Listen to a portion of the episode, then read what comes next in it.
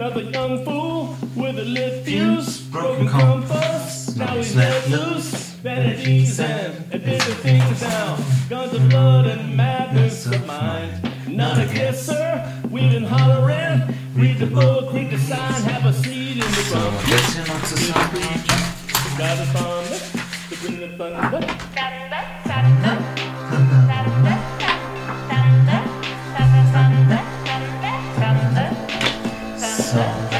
äh, zurechtlegen.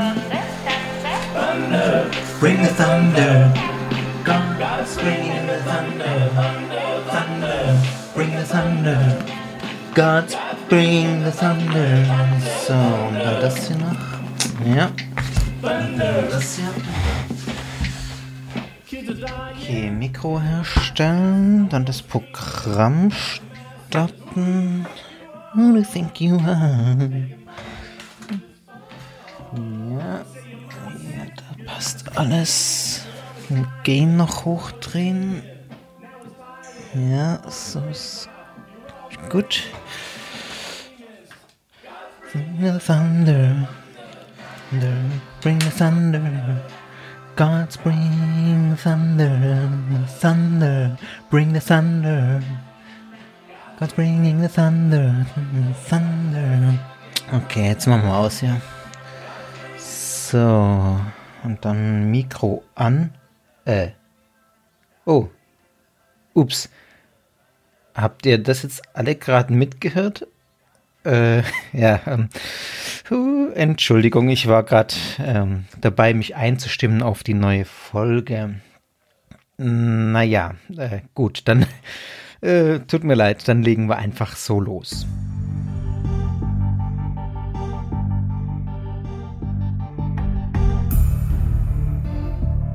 Officials say the group called itself Heaven's Gate and had apparently prepared carefully for the suicides. last chance to evacuate planet Earth before it is recycled. I think it's a privilege to call yourself a Scientologist, and it's something that you have to earn.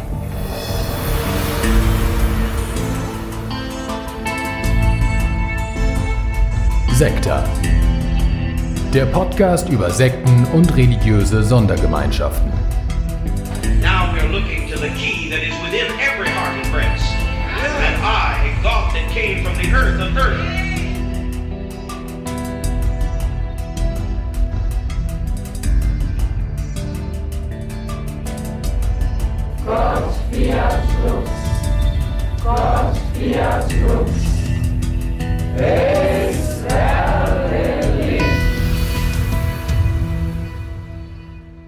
Herzlich willkommen zu einer neuen Folge von Sekta, dem Podcast über Sekten und religiöse Sondergemeinschaften. Mein Name ist Fabian und ich freue mich, dass ihr auch diesmal wieder mit dabei seid. Was ihr gerade natürlich völlig unabsichtlich im Intro gehört habt, ist eine Verballhornung des Liedes Thunder von Imagine Dragon. Und diese Verballhornung, nun ja, die stammt von einer Gruppe, die sich christlich nennt, eine kleine extremistische Gruppe, die Westboro Baptist Church. Um diese Gruppe soll es in der heutigen Folge gehen. Und vielleicht habt ihr den Text ein bisschen verstanden. God's bringing the thunder. Thunder, bring the thunder. God's bringing the thunder. Gott bringt den Donner. Und das ist im Prinzip auch eine wesentliche Lehre dieser Gruppe. Da werden wir heute noch einiges dazu hören.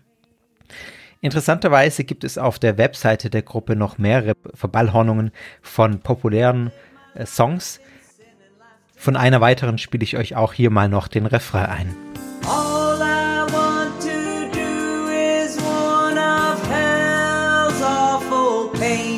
Eternal pain, suffering. Eternal pain, suffering, eternal pain, suffering.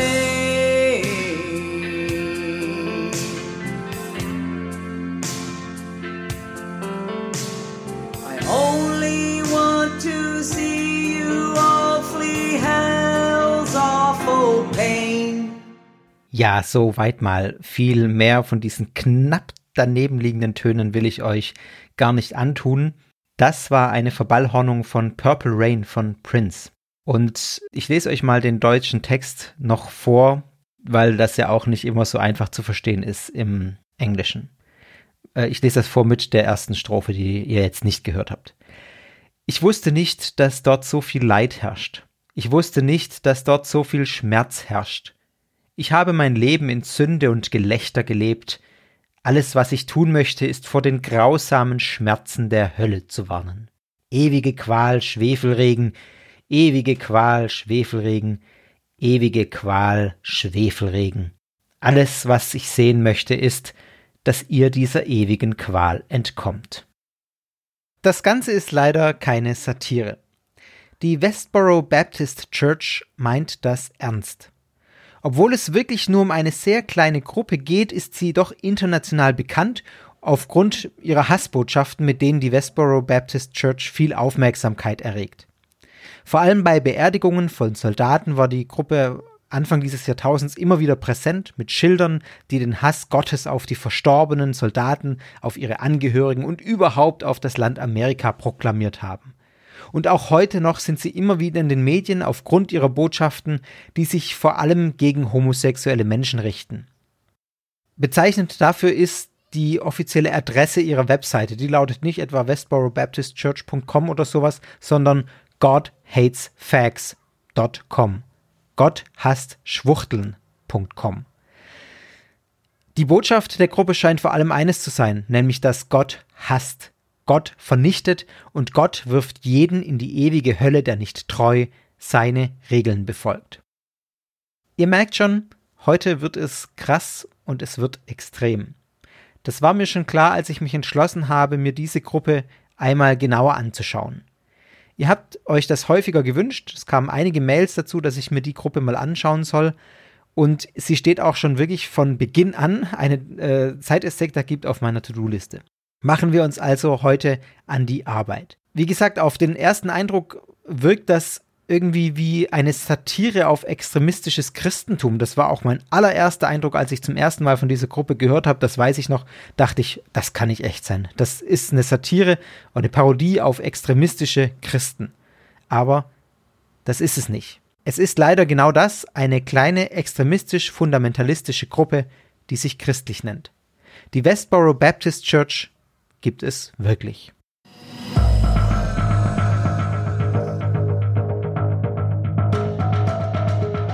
Die Westboro Baptist Church ist eine verhältnismäßig junge Gemeinde. Gegründet wurde sie Mitte des 20. Jahrhunderts von einem Mann namens Fred Phelps. Und Phelps äh, buchstabiere ich euch mal kurz P-H-E-L-P-S. Würde man jetzt vielleicht ja nicht vermuten, dass man es so schreibt. Fred Phelps ist erst vor ein paar Jahren gestorben, im Jahr 2014, und er war es, der jahrzehntelang den Kurs und die Theologie der Gruppe geprägt hat. Deshalb muss man ihn sich auch genauer anschauen, wenn man etwas über die WBC sagt oder wenn man über die WBC, Westboro Baptist Church, kurz WBC, nachdenkt. Das ist ja ganz häufig so bei den Gruppen, die ich hier auch bespreche, dass ich mir das erstmal genauer anschaue, wer hat das eigentlich ähm, zu, verursacht, sage ich mal, oder wer steht da dahinter, wer hat es gegründet, weil eben viel sich daraus schon auch zeigt, wie etwas geworden ist.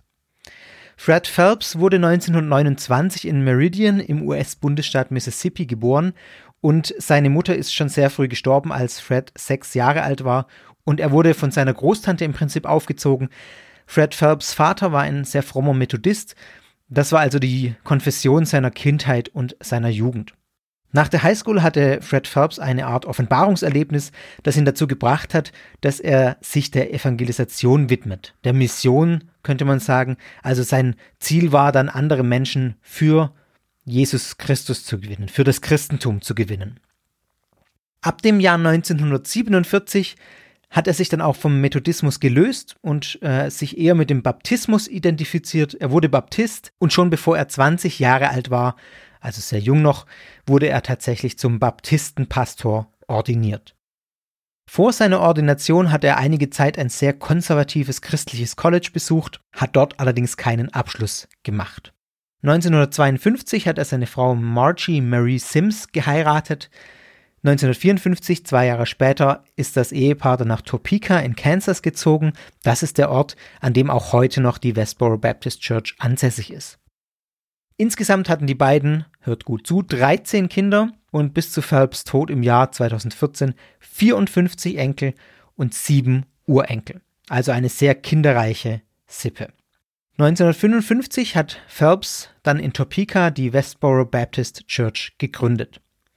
Zunächst war die WBC eine Zweigstelle, kann man sagen, einer anderen Baptistenkirche in Topeka, eben in einem anderen Ortsteil der Stadt. Es war aber so, dass es schon sehr früh Konflikte mit dieser Muttergemeinde gab. Und zwar wegen, wie könnte es anders sein, wegen Fred Phelps. Phelps hat die Gemüter schon damals erhitzt mit hasserfüllten und mit beißenden Predigten, die auch Leute abgeschreckt haben. Das hat dazu geführt, dass der Zulauf zur Gemeinde, zur Westboro Baptist Church, sehr mager war. Viele Gemeindemitglieder kehrten dann auch, wenn sie da waren, schon nach kurzer Zeit dieser WBC wieder den Rücken, sind entweder wieder zur Muttergemeinde zurückgekehrt oder haben sich andere Gemeinden gesucht. Also das ist schon in den ersten Jahren so, dass Fred Phelps aufgrund seiner Art zu predigen, aufgrund seiner Art Dinge zu sagen, inhaltlich wie auch von den Ausdrücken her die Leute abgeschreckt hat. Und so kam es dann von Anfang an, kann man sagen, wie es eigentlich bis heute ist. Die Westboro Baptist Church besteht fast ausschließlich aus Phelps eigener Familie und Verwandten und einigen wenigen engen befreundeten Familien. Das ist auch tatsächlich äh, heute noch so. Also ich, ja, äh, die allermeisten Mitglieder der WBC sind irgendwie miteinander verwandt es gibt ein, zwei, drei Familien, die nicht in diesen Familienkreis reingehören, aber damit hat sich's auch schon. Man kann sich vorstellen, dass bei so einem ja, Familienverbund und bei so einer kleinen Gruppe, die ausschließlich die eigene Familie eigentlich fast ist, das schwierig ist, das zu finanzieren. Wovon lebt man da, auch als Pastor der Gemeinde, wenn ja Spendenfinanzierung, wie es sonst üblich ist, einfach ein bisschen schwierig ist. Phelps war gezwungen, sich schon von Anfang an auch andere Jobs zu suchen, weil er von seinem Baptistenpastorjob nicht leben konnte. Er hat sich als Vertreter durchgeschlagen, hat Staubsauger verkauft, hat Kinderwagen verkauft, hat Versicherungen vertickt und es gibt auch Berichte darüber, äh, ja, sorry, dass ich lächle, für die Kinder war es nicht so witzig, vermutlich, aber es ist eine, eine, eine interessante Randnotiz, dass er einige seiner 13 Kinder später auch dazu gezwungen haben soll, mehrere Stunden täglich an Haustüren Süßigkeiten zu verkaufen. 1972 gab es sogar ähm, zwei Firmen, die die Westboro Baptist Church verklagt haben. Das waren die Firmen, die der Westboro Baptist Church die Süßigkeiten geliefert haben und die WBC hat anscheinend nicht bezahlt. 1964 hat Phelps dann ein Studium abgeschlossen, und zwar kein Theologiestudium, wie man es vielleicht erwarten könnte, sondern ein Jurastudium und Fred Phelps wurde Anwalt. Die Pastorentätigkeit war dann sozusagen eine Art Nebenjob. Sein Leben finanziert hat er sich über seine Tätigkeit in seiner eigenen Kanzlei, die er dann auch gegründet hat. Phelps hat sich fortan einen Namen als Bürgerrechtsanwalt gemacht, indem er vor allem die Interessen schwarzer Klienten vertrat, die gegen Diskriminierung klagten. Und er war da tatsächlich sehr bekannt und durchaus erfolgreich damit. Er hat mehrere Preise von Bürgerrechtsorganisationen erhalten für seine Arbeit. Das klingt sympathisch. Es gab durchaus aber auch Berichte, dass Phelps selber immer wieder rassistische Ansichten deutlich werden ließ. Sein Sohn Nathan Phelps, der später mit seinem Vater auch gebrochen hat und heute tatsächlich als Atheist aktiv gegen Hassgruppen und auch gegen die Westboro Baptist Church auftritt. Ihr hört später von ihm noch ein paar O-Töne. Nathan Phelps hat gesagt, sein Vater habe die Bürgerrechtsfälle nicht aus Überzeugung, sondern wegen des Geldes angenommen. Und er hat auch gesagt, dass sein Vater rassistische Ansichten gehabt habe und diese auch über seine Mandanten geäußert habe.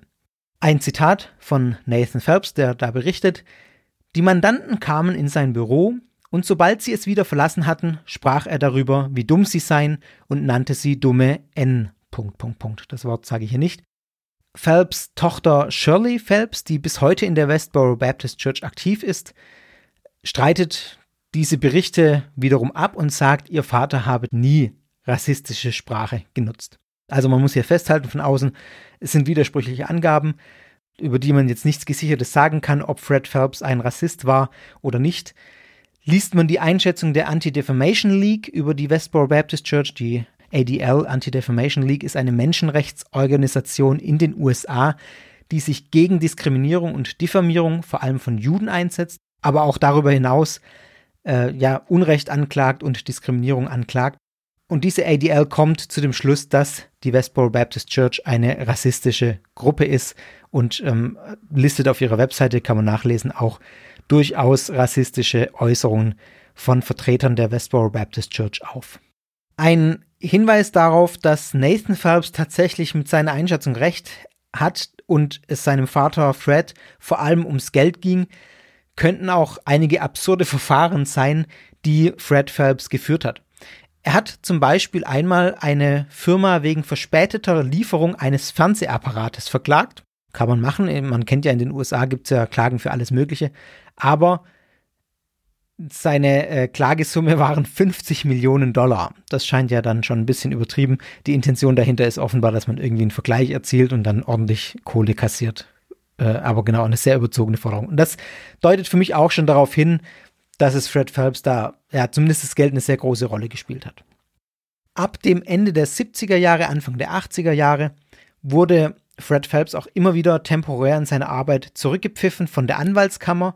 Immer wieder wurde ihm Fehlverhalten vorgeworfen, seine Anwaltslizenz wurde ihm zeitweise entzogen und Ende der 80er Jahre, genauer gesagt 1989, hat er tatsächlich in einem Vergleich, in einem Verfahren darauf verzichtet, weiter als Anwalt tätig zu sein.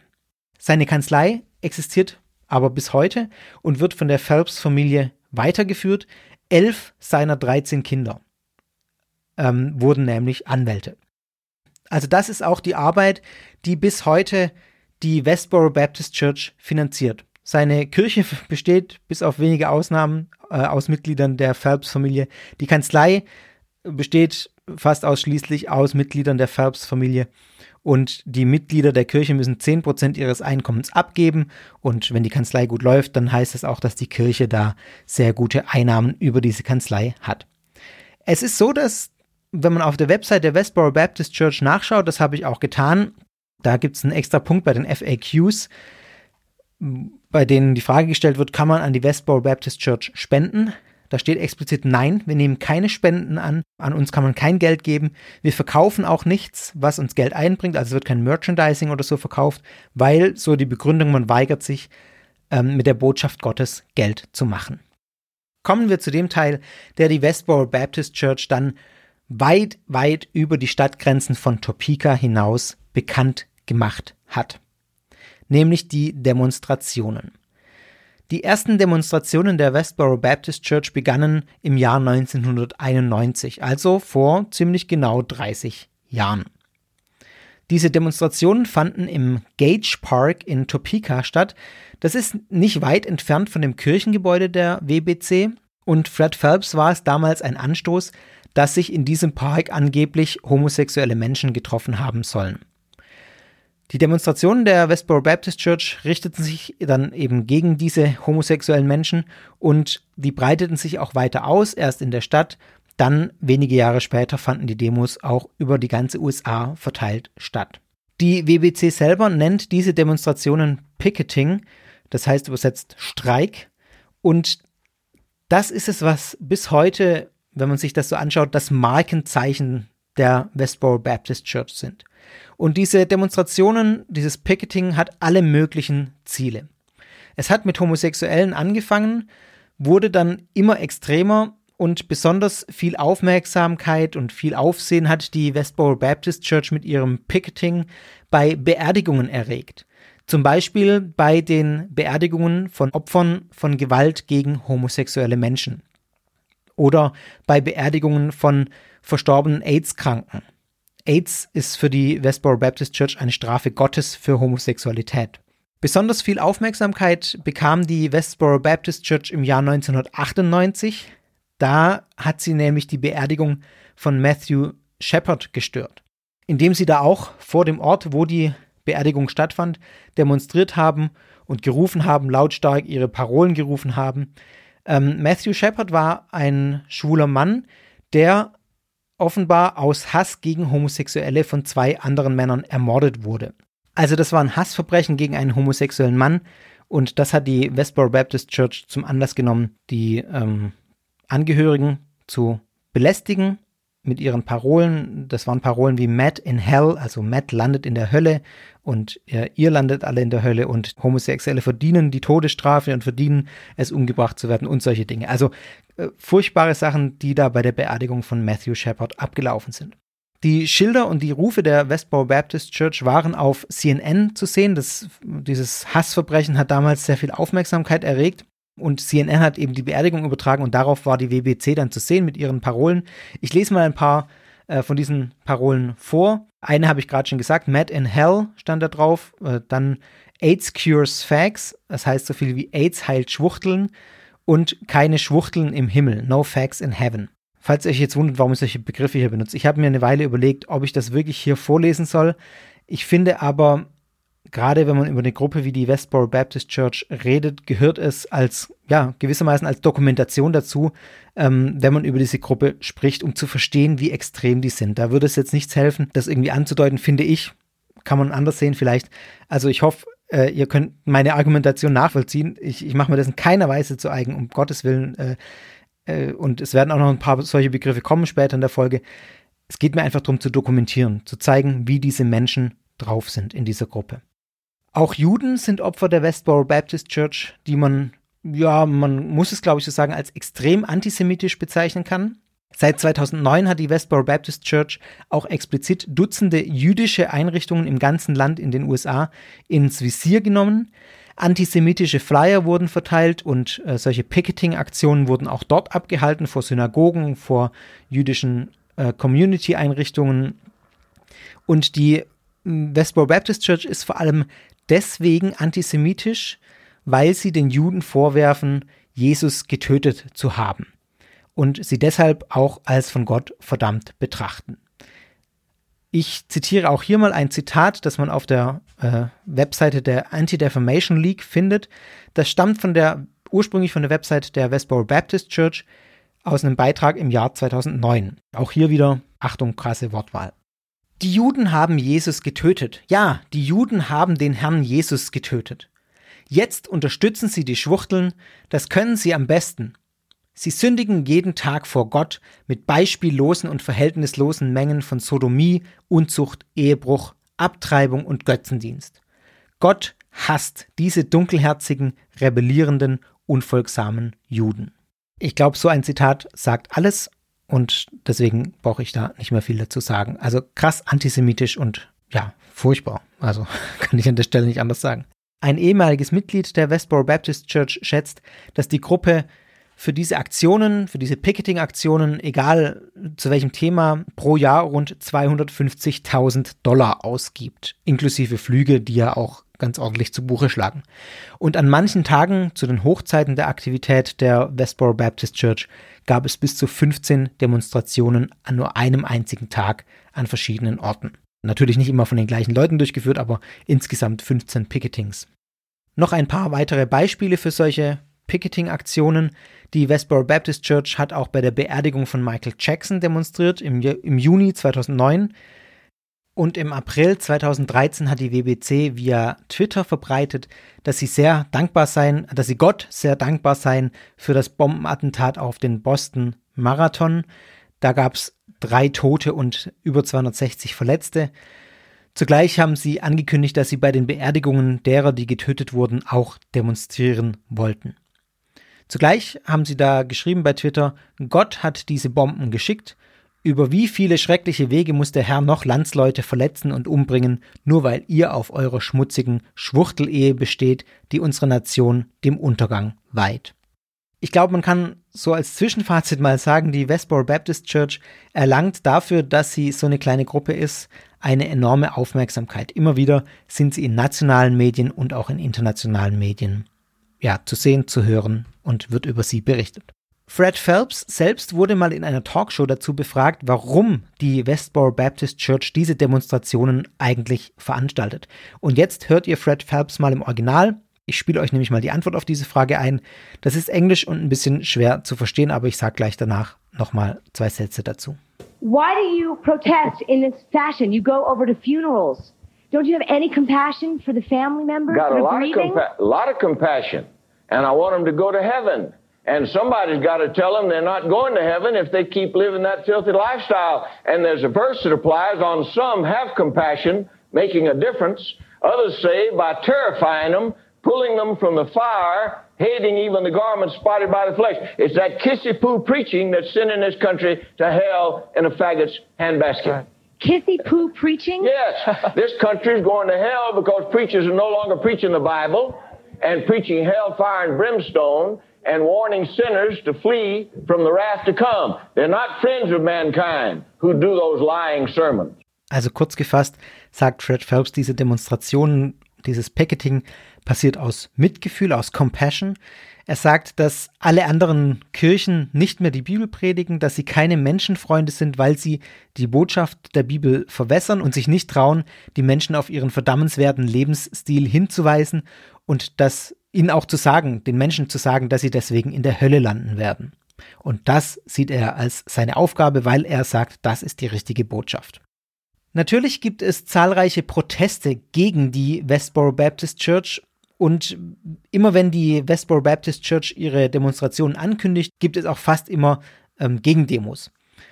Da kommt es dann mitunter auch zu tätlichen Übergriffen. Es gibt eine Szene in einem, einer Doku über die Westboro Baptist Church, wo ein kleines Kind irgendwie einen, einen Becher mit äh, so ein, so ein Fastfood-Becher von McDonalds oder von Burger King, keine Ahnung, äh, gegen den Kopf geworfen kriegt mit Trinken drin.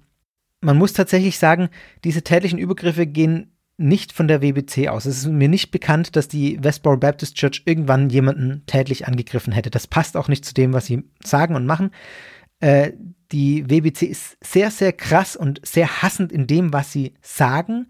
Auch eine Form von Gewalt, das will ich gar nicht verharmlosen, aber sie beteiligen sich nicht an physischer Gewalt, sondern die Gewalt, die bei diesen Demonstrationen entsteht, ist Gewalt gegen die WBC. So gab es zum Beispiel auch im August äh, 1995 einen Bombenanschlag auf das Haus von Shirley Phelps Roper, die Tochter von Fred Phelps, und vor ihrem Haus ist eine Rohrbombe explodiert. Damals wurde niemand verletzt. 1996 wurden zwei Männer verhaftet, die ausgesagt haben, sie hätten Fred Phelps Haus attackieren wollen und haben wohl das falsche Haus erwischt. Und das Motiv für diesen Bombenanschlag war tatsächlich äh, Fred Phelps ja, Art, Proteste gegen Schwule zu organisieren zum Beispiel. Im Laufe der 2000er Jahre hat sich Fred Phelps immer mehr in den Hintergrund zurückgezogen. Und er war immer seltener auch selber bei den Demonstrationen anwesend und die öffentliche Leitung der Gruppe ging vor allem auf seine Tochter Shirley Phelps Roper über. Sie hat im Prinzip lange Jahre die Gruppe geleitet. 2011 gab es nach Angaben von Megan Phelps Roper, also Shirley Phelps Ropers Tochter, beziehungsweise Fred Phelps Enkeltochter, einen Wechsel von einem bis dahin weitgehend demokratischen System, an dem jeder beteiligt war. Ähm, also das muss man vielleicht auch noch erläutern. Fred Phelps, das wirkt, ist alles sehr autoritativ aufgebaut, ist es auch im Prinzip, aber der Informationsfluss war sehr durchlässig. Man hat in der Gemeinde über viele Dinge geredet, eigentlich über fast alle Dinge geredet. Bei vielen Entscheidungen waren tatsächlich auch die Gemeindemitglieder alle beteiligt und hatten Mitspracherecht, auch wenn natürlich die theologische Leitung sozusagen bei Fred Phelps lag, beziehungsweise bei äh, seiner Tochter Shirley Phelps Roper dann. Ähm, die hatten im Endeffekt das Sagen, aber das Ganze war ein System, an dem viele beteiligt waren, über das, was in der Gemeinde passiert. Das hat sich 2011 geändert. Da gab es so eine Art Putsch, da hat eine Gruppe von Ältesten, von Männern, die Leitung übernommen. Das war eine Zeit, in der Shirley Phelps äh, Roper krank war und deswegen diesen Männern der Putsch auch irgendwie gelingen konnte. Und ab da war es dann so, dass dieser Informationsfluss, diese Offenheit in der Gruppe selber auch nicht mehr so zu spüren war, schreibt Megan Phelps Roper, sondern ab da ging es dann sehr von oben herab. Die Entscheidungen wurden in einem ganz, ganz kleinen Kreis getroffen, wurden dann face-to-face -face kommuniziert, also nicht mehr öffentlich, sodass alle über Entscheidungen ähm, im Bilde waren, sondern nur noch in ganz kleinen Kreisen. Und Megan Phelps Roper äh, zu ihr sage ich später noch ein paar Sätze. Sie ist inzwischen äh, ausgestiegen aus der Gruppe. Sie beschreibt das Ganze als einen riesigen Stimmungswandel in der Westboro Baptist Church, einfach aufgrund dieser Veränderung der Kommunikation und dieses Putsches der Ältesten gegenüber Shirley Phelps Roper. Shirley Phelps Roper zieht sich dann auch als öffentliches Sprachrohr zurück Und man sagt heute, dass die Hauptleitung in diesem Kreis der Ältesten auch von einem äh, Mann namens Steve ausgeht. Das war mal früher ein Dokumentarfilmer, der eine Dokumentation über die Westboro Baptist Church gedreht hat und dann aber zu ihr ja übergetreten ist, also ein Teil von ihr wurde. Also jemand, der kein Mitglied der Phelps-Familie ist. Fred Phelps, was hat er dazu gesagt, zu diesem Putsch, äh, zu, diesen, zu diesen Veränderungen? Man kann wohl davon ausgehen, dass er schon zu alt war. Er hat auf jeden Fall nicht eingegriffen. Und es gibt Vermutungen, dass er da auch gar nicht alles mitbekommen hat. 2013 war es dann ersichtlich, dass es mit Fred Phelps zu Ende geht. Sein Gesundheitszustand, der wurde nach und nach immer schlechter und sein Sohn Nathan Phelps berichtet im März 2014, dass es seinem Vater sehr schlecht gehe und er bereits palliativ versorgt werde in einem Hospiz. Und Nathan Phelps sagt in diesem Zuge auch etwas sehr Überraschendes, nämlich, dass sein Vater Fred Phelps, der Gründer, Urheber dieser Kirche, von der Westboro Baptist Church im August 2013 exkommuniziert wurde. Ein weiterer Sohn von Fred Phelps bestätigt das auch, bestätigt die Exkommunikation und auch Megan Phelps Roper bestätigt, dass Fred Phelps exkommuniziert wurde. Die Kirche selber äußert sich nicht dazu, weder bestätigend noch ablehnend. Exkommunikation hat mich auch sehr überrascht, als ich das gelesen habe. Warum wurde er exkommuniziert? Es war wohl so, dass Fred Phelps im letzten Jahr seines Lebens ja eine Art Demenz hatte. Ist jetzt keine medizinische Diagnose, sondern äh, ja einfach eine Beobachtung und sich zunehmend auch wohl irrationaler verhalten hat. Manche Mitglieder der Kirche haben deshalb geglaubt, dass Gott selbst Fred Phelps verstoßen habe. Dieser Gedanke rührt unmittelbar aus der Theologie der Gruppe, zu der ich später noch was sagen werde. Aber an dem Punkt mal so viel. Gott bewirkt für die Westboro Baptist Church alles. Alles, was auf der Welt passiert, wird von Gott bewirkt. Also auch wenn Fred Phelps an Demenz leidet, zunehmend irrationaler wird, wird das auch von Gott bewirkt. Deswegen der Gedanke, dass er von Gott verstoßen wurde. Megan Phelps Roper schreibt in dem Buch, das sie über ihre Zeit in der Westboro Baptist Church geschrieben hat, dass ihr Großvater gegen Ende auch ein wie sie sagt, ähm, weicheres Herz bekommen habe.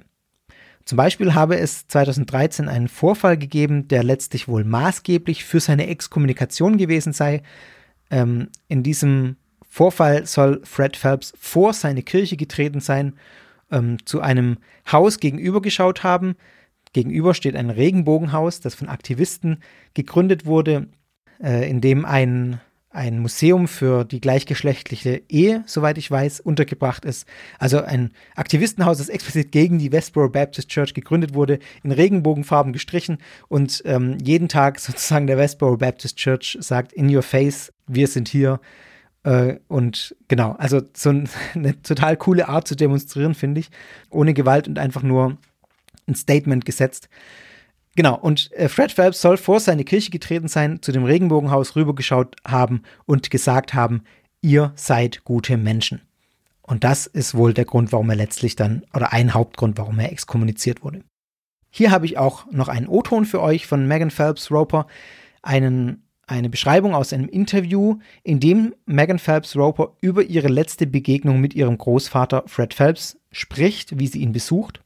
Sie selbst war damals schon ausgestiegen, sie war nicht mehr Mitglied in der Kirche und sie erklärt auch einige Sätze zur Exkommunikation ihres Großvaters. Hört selbst.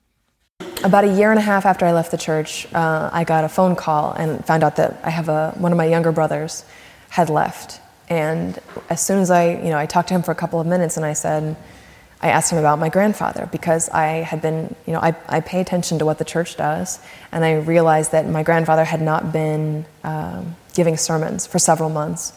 And I, I, just assumed that there was some health problem, and there was.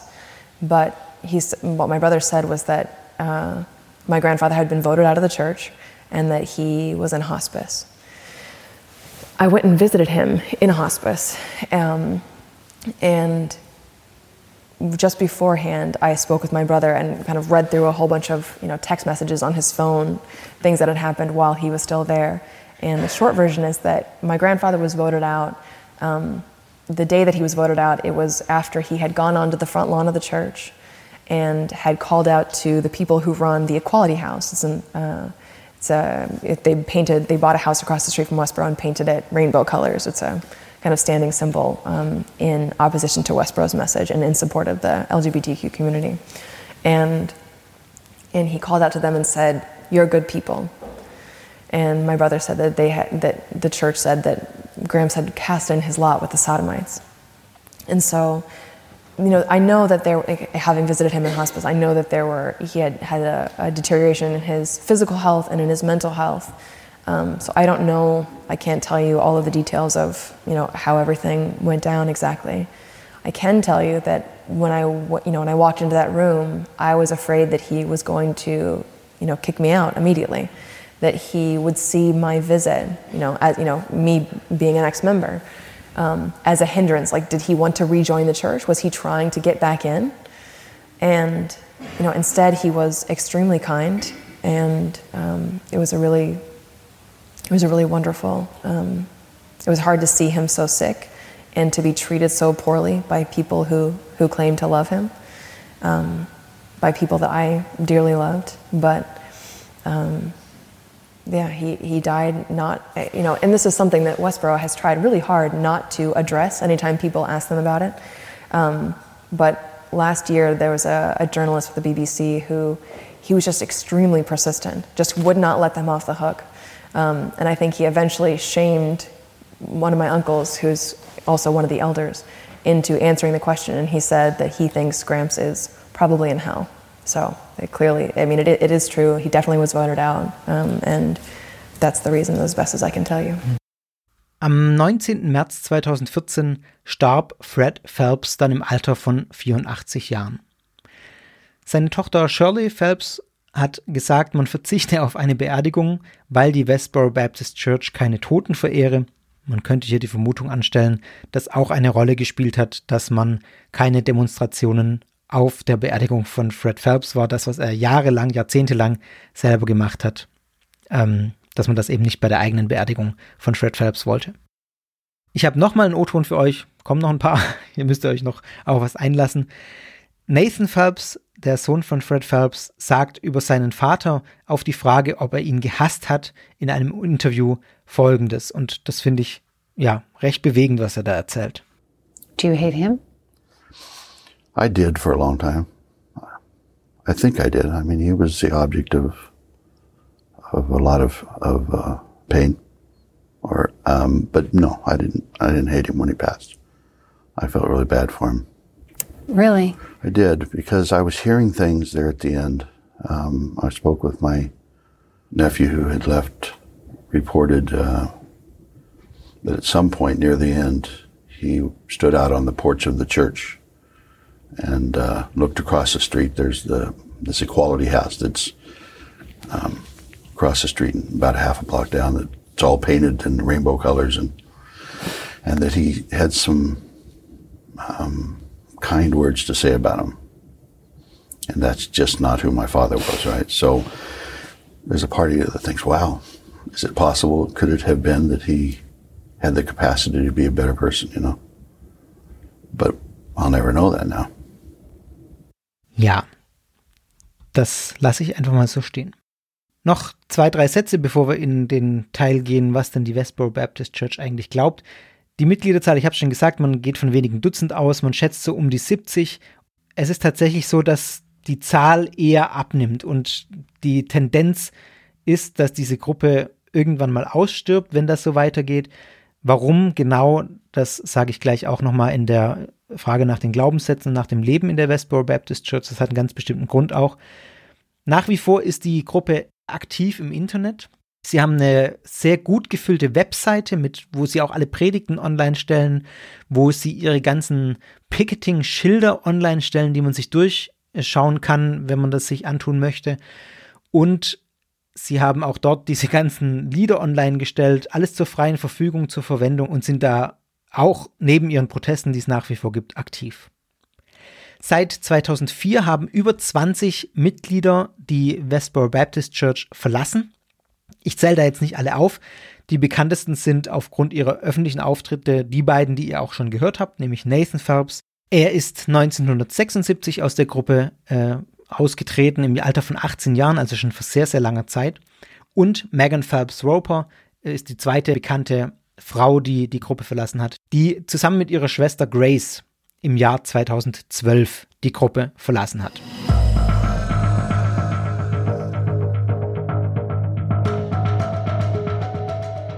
Steigen wir mal etwas tiefer ein in die Frage danach, wie denn das Leben in der Westboro Baptist Church aussieht, beziehungsweise was die Gruppe glaubt und wie sich bestimmte Glaubenssätze auch auf das Leben auswirken. Die allermeisten Mitglieder der Westboro Baptist Church leben auf einem Komplex direkt um die Kirche herum. Das äh, ist in einer Dokumentation zu sehen, wie sie so wirklich wie einen gemeinsamen großen Garten haben und die Häuser stehen da schön drumherum als erstes Thema auf meiner Liste habe ich hier äh, Sexualität stehen, weil das auch anschließt an das, was ich gerade gesagt habe, dass die Gruppe eher eine aussterbende Gruppe ist. Das ist eine Einschätzung, die ich habe, dass, die liegt daran oder die, die ziehe ich daraus, dass die jungen Leute in der Gruppe keinen Fokus auf Familie legen, im Sinne von auf eigene Gründung einer Familie. Also natürlich auf die Familien, die da ist, mit Eltern, mit ihren Eltern, aber nicht den Fokus darauf, selber eine Familie zu gründen. Megan Phelps Roper schreibt dazu etwas in ihrem Buch. Und zwar schreibt sie, dass Beziehungen oder das Daten anderer Männer oder Menschen, je nachdem, ob man jetzt selber Mann oder Frau war, also gleichgeschlechtlich sowieso, äh, ja, könnt ihr euch denken, sowieso gar nicht. Aber auch das, äh, ja, andere Geschlecht, das war absolut tabu, wenn es um Außenstehende ging. Also es war nicht möglich für ein Mitglied, für jetzt im, in dem speziellen Sinn für Megan Phelps Roper, jemanden zu daten, der außerhalb der Kirche stand. Da die Westboro Baptist Church aber fast ausschließlich aus Mitgliedern der eigenen Familie besteht, ist das schwierig. Ich glaube, das ist gut nachzuvollziehen. Es gibt eine große Schnittmenge zur Theologie, die hinter diesem Gedanken steht, also abgesehen von diesen ganz praktischen Dingen. Warum kein Fokus auf die Gründung einer eigenen Familie gelegt wird, ist zum einen die Naherwartung. Naherwartung heißt, man rechnet damit, dass Jesus sehr bald wiederkommt. Und dann ist eh alles mehr oder weniger egal. Also man, man hat gar nicht diese langfristige Perspektive, dass man gerne Kinder haben würde und eine Familie gründen würde. Das ist was, was im Hintergrund steht. Der zweite Schnittpunkt zur Theologie ist die Vorherbestimmung, zu der ich später noch was sagen werde. Das spielt in der Gruppe eine enorme Rolle. Vorherbestimmung heißt, wenn es so sein soll, dann hat Gott das schon so bestimmt. Dann wird es so kommen weil es vorherbestimmt ist. Wenn jemand einen Partner oder eine Partnerin finden soll, dann wird diese Person schon irgendwann ihren Weg in die Gemeinde finden und dann ist das so. Und wenn nicht, dann eben nicht. Ich rede öfter von Dokumentation über die Gruppe. Es gibt zwei sehr gute Dokumentationen von einem Dokumentarfilmer der BBC, Louis Theroux. Die packe ich euch auch mal in die Show Notes. Und in einer dieser Dokumentationen spricht er mit einem Mädchen der Gruppe und da wird das ganz deutlich, wie nüchtern die das betrachten. Ich glaube, es war eine Cousine von Megan Phelps Roper. Zumindest sehr nüchtern nach außen hin betrachten. Sie rechnet damit, dass sie eben Single bleibt und das spielt für sie einfach keine Rolle. Wenn es so kommt, dann kommt so, dann wird Gott das so machen und wenn nicht, dann nicht. Also das ist eine, eine sehr nüchterne Betrachtungsweise dieser ganzen Thematik und das sind Dinge, die mir eben zeigen, wenn das tatsächlich so bleibt, wenn es da keinen Wandel gibt, was nicht zu erwarten ist, dann wird diese Gruppe langsam, aber sicher aussterben. Ein weiterer Punkt im Leben der Westboro Baptist Church, den ich sehr interessant fand, war, dass die äh, Kinder in der Westboro Baptist Church öffentliche Schulen besuchen. Megan Phelps Roper schreibt, dass es in der Gruppe keine Angst gab, oder gibt, dass man von außen, von den öffentlichen Schulen zum Beispiel, negativ beeinflusst würden. Also das gibt ja in den USA auch viele Privatschulen und viele Christen schicken ihre Kinder auf Privatschulen, weil sie eben sagen, ähm, da wird irgendwie, da, da finden Sie zum Beispiel im Sexualkundeunterricht oder auch im Biologieunterricht wird eben das Richtige gelehrt, nämlich der Kreationismus und die christliche Sexualethik, nach deren Ansicht christliche Sexualethik. Da findet keine Anfechtung statt, in dem Sinne, dass sie negativ beeinflusst werden. Und diese Angst hat man interessanterweise in der Westboro Baptist Church nicht. Denn von klein auf, so schreibt Megan Phelps Roper das zumindest, von klein auf war für die Kinder klar, das ist alles schlecht. Alles, was dort draußen passiert, ist schlecht. Egal was, es gibt nichts Gutes außerhalb der Westboro Baptist Church. Und sobald sie wieder daheim waren, waren sie dann wieder in ihrer heilen Welt. Dadurch, dass man den Kindern von Anfang an eingetrichtert hat, das ist alles übel, alles vom Teufel, hat das auch irgendwie die Angst genommen, dass die Kinder von draußen negativ beeinflusst würden. Megan Phelps schreibt auch ein Zitat ihrer Mutter, in ihrem Buch, nämlich das Zitat, wir müssen das kennen, was wir ablehnen. Das war ein Grundgedanke auch, dass die Kinder irgendwie das kennen sollen, was da draußen so schlecht ist, damit man es auch ablehnen kann. In dem Kontext auch noch die Bemerkung, dass es auch kein Verbot von Medien aus der Welt in Anführungszeichen gab. Das kennt man auch aus streng christlichen Gruppen, dass man bestimmte Bücher zum Beispiel ver verbietet oder sagt, das liest man nicht. Zum Beispiel Harry Potter ist in vielen christlichen Kreisen, streng christlichen Kreisen jetzt auch ein bisschen verpönt, sage ich mal. Und ähm, das gilt auch mit Blick auf Filme oder auf Musik, Rockmusik zum Beispiel, dass das als negativer Einfluss gesehen wird. Auch das gab es oder gibt es bei der Westboro Baptist Church nicht, weil eben der Grundgedanke ist, dass alles schlecht ist. Und dann gibt es eben diese Differenzierung nicht in guten Dingen, die da draußen sind und schlechten Dingen, die da draußen sind. Das ist einfach alles übel. Und man hat einfach in seiner heilen Welt, in der man sich 90 Prozent des Tages bewegt, diese Angst nicht, dass das irgendwie einen negativen Einfluss haben könnte. Wie sieht es in der Westboro Baptist Church mit körperlicher Gewalt in der Erziehung zum Beispiel aus? Der Journalist Louis Theroux, der im Rahmen seiner Doku-Filme ein paar Tage mit der Westboro Baptist Church verbracht hat, in dieser Gruppe verbracht hat, beschreibt das Ganze als eine sehr herzliche Atmosphäre, schreibt oder sagt, dass das alles sehr nett ist, dass die alles sehr nett wirken und auch sehr nett sind zu einem. Und er sagt in einem in einer Szene, das ist fast, als würde der Hass der Außenwelt, der auf die Familie oder diese Westboro Baptist Church eindrischt, die Familie oder die Mitglieder noch mehr zusammenschweißen. Dieser Eindruck, den Louis Theroux hat, der täuscht. Ich weiß nicht, das hat er sicher auch selber rausgefunden, aber wenn man so sich über die Westboro Baptist Church informiert, dann weiß man, dass der Eindruck täuscht. Körperliche Züchtigung ist nämlich in dieser Gruppe sehr üblich. Megan Phelps schreibt das in ihrem Buch über ihre Eltern zum Beispiel, dass sie körperlich gezüchtigt wurde. Nathan Phelps berichtet das auch über seinen Vater, Fred Phelps. Und Nathan Phelps sagt, Fred Phelps war ein Mensch, der sehr hasserfüllt war und der auch physische Gewalt gegenüber seinen Kindern und seiner Frau angewendet hat. Und auch dazu hört ihr wieder Nathan Phelps selbst. You know, he had he had uh, something in him where he had to be aggressive. He had to be destructive to people. And while we were growing up, he had plenty of targets. He had 13 children and his wife.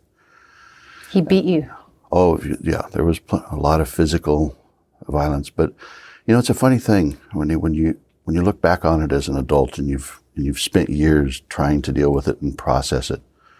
Um, the physical wasn't really what did the harm, but it was the psychological. It was the things that we were hearing about who we were, the nature of our, our, our nature that Like we're what? born with, that we're evil and that, um, our hearts are deceitful and desperately wicked.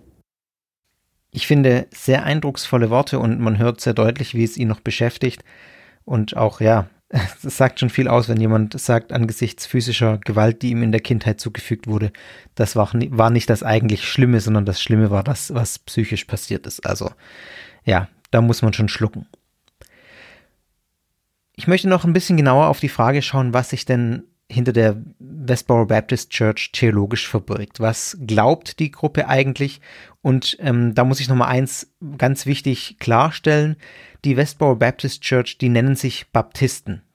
Der Baptismus, der ist allerdings eine sehr, sehr breite Bewegung. Im Grunde heißt die Bezeichnung Baptisten erstmal nur, dass sie im Gegensatz zu vielen Volkskirchen eine Gläubigentaufe vollziehen und keine Kindertaufe. Daher kommt auch der Name Baptisten. Baptizein ist griechisch für Taufen.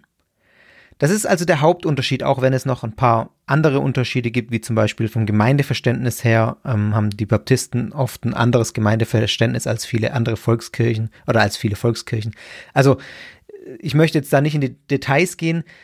Ich glaube, man kann sagen, der Schwerpunkt des Stau Taufverständnisses ist der große Unterschied für Baptisten muss der Taufe ein Wunsch und eine bewusste Entscheidung des Getauften vorangehen. Also man muss sich bewusst für den christlichen Glauben entscheiden. Und dann wird man getauft. Der Schwerpunkt liegt also auf dieser Entscheidung und damit auf dem öffentlichen Bekennen, das mit der Taufe einhergeht. Man bekennt sich zu etwas und tauft, wird dann getauft, man entscheidet sich dafür.